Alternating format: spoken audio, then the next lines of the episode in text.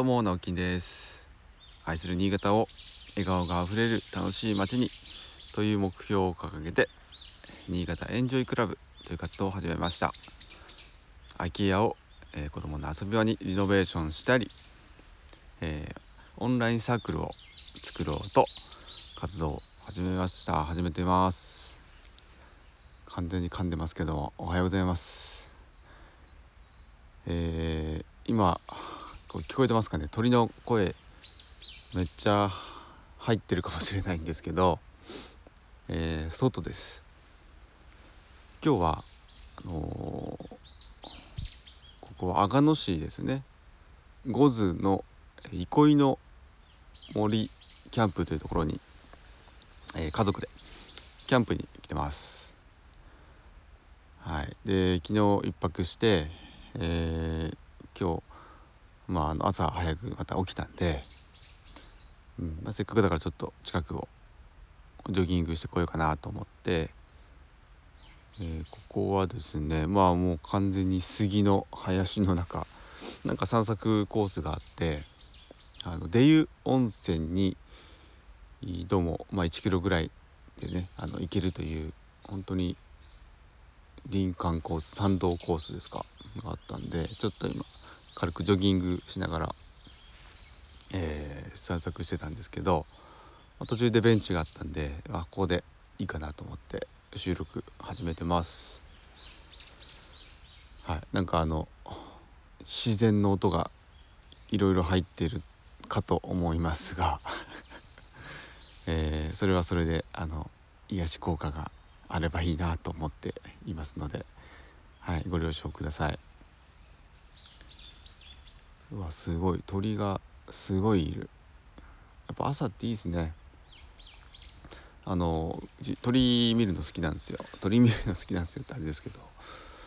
うん。なんか家でも庭に来た鳥とかみんな見てこう「ああれだね」とか「四十からだね」とかって、はい、夫婦で鳥が好きなんですけど。そんな詳しくはないんですけどね。でも可愛いなと思って。バードウォッチング的なのも行ったりしますけど、まあ、大抵あんま見えないっていうね。はい。えー、そうだな。今日は、まあ、日曜日ですからね。まあおそらくあまり聞かれないんだろうなとあの思うので、うん、というのもありますし、まあ、ちょっとね今日は住まいづくりのお話はおお来た来た。めっちゃ飛んでった。住まいづくりのお話は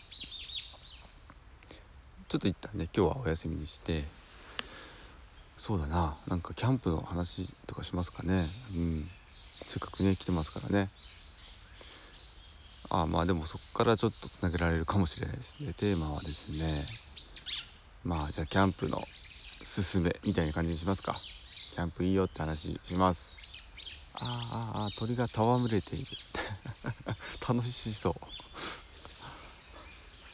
えっとそうだうちはですね去年ぐらいから、まあ、家族でキャンプ行くようになりまして、えー、子供がまあ、えー、去年5歳2歳。で3人目がまだ生まれる前だったんで、まあ、妊娠中でしたけど、まあ、下の子がね2歳になったから行こうかということで去年去年だよな。去年のうん。あ違う一昨年か。去年一昨年ぐらいからですかね。うん。家族でこうちゃんと行くようになりましたね。はい。私もともとアウトドア好きな方だったんで、うん、キャンプは行きたいなとか思ってたんですけど。ああとあれだな。えっ、と妻とは子供がもうできる前生まれる前に2人でうんキャンプにも。1回キャンプ1回行きましたかね。ちっちゃいテントがあって。でタープはちょっと大きめのやつがあってそのうん。2人だけで。えっとあれは銀山平にね銀山平って魚沼の方ですけどそっちの方に行ったことあります。なんかそうですね。2人とも山とか好きだったりとか。あと山登りも好きでしたね。あっちのうん 朝頭が働いてない。えー、っとあそこ超有名なとこあるじゃないですか。福島福島のほどの県境にね。うわ全然出てこないわ。謎。あそうそうあの尾瀬尾瀬とか。尾瀬はね何回か行きましたね。うん。あの駐車場で全泊して朝早くからみたいなやつもやりましたし。あと佐渡にも行ってあれって結婚あ違う1周年目とか2周年目で確か佐渡旅行行ったんですけど縄文杉って言ってねもう古い昔から生えているもう歴史がある杉がこうねあの何本かあるんですけどそれを見にあのガイドをちゃんとつけてもらって縄文杉っていうの見に行ったりとか。結構ね、まあ、私は田舎育ちなんでそういうもう大自然がもう好きなんですけど、まあ、妻もね結構それに付き合ってくれて付き合ってくれたというかまあ楽しんでくれてねすごくありがたいんですよね。はい。で今回はまああのまだね3人目。えー、6ヶ月？ん？違うか。5ヶ月か。ですけどはい。連れてきました。まあもう暖かくなったからいいいいかなって言って。キャンプ行こうぜって言ってね。めちゃくちゃいいですね。あのー、やっぱ何がいいってぱ非日常の体験ができるっていうのが一つありますよね。まあ外アウトドアですから屋外で、うん、遊んだりとかご飯食べる、まあ、ご飯食べるのもいいですよね。バーベキューもバーベキューが好きなんですけどバーベキューもやって昨日は、えっと、アヒージョと、えそのアヒージョの余りのオイルにあのパスタを入れるっていうのをこの前あの知ってですねあそれいいなと思ってそれやってみました。めちゃくちゃ好評でした。はい。なんかねわざわざこう何て言うんでしょう。苦労苦労というか大変じゃないですかキャンプって。あの荷物持ってきて準備してテント立てて準備してでご飯もなんか自分たちでやらなきゃいけないっていうね。その結構アナログですよねすごく。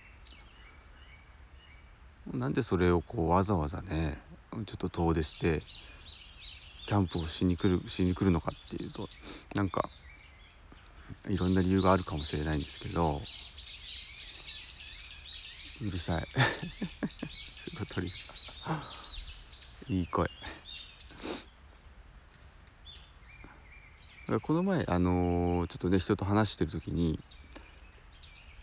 こう話題にもなったんですよ。ね不便不便ってなんか不便を楽しむってちょっと豊かですよねみたいな話になって。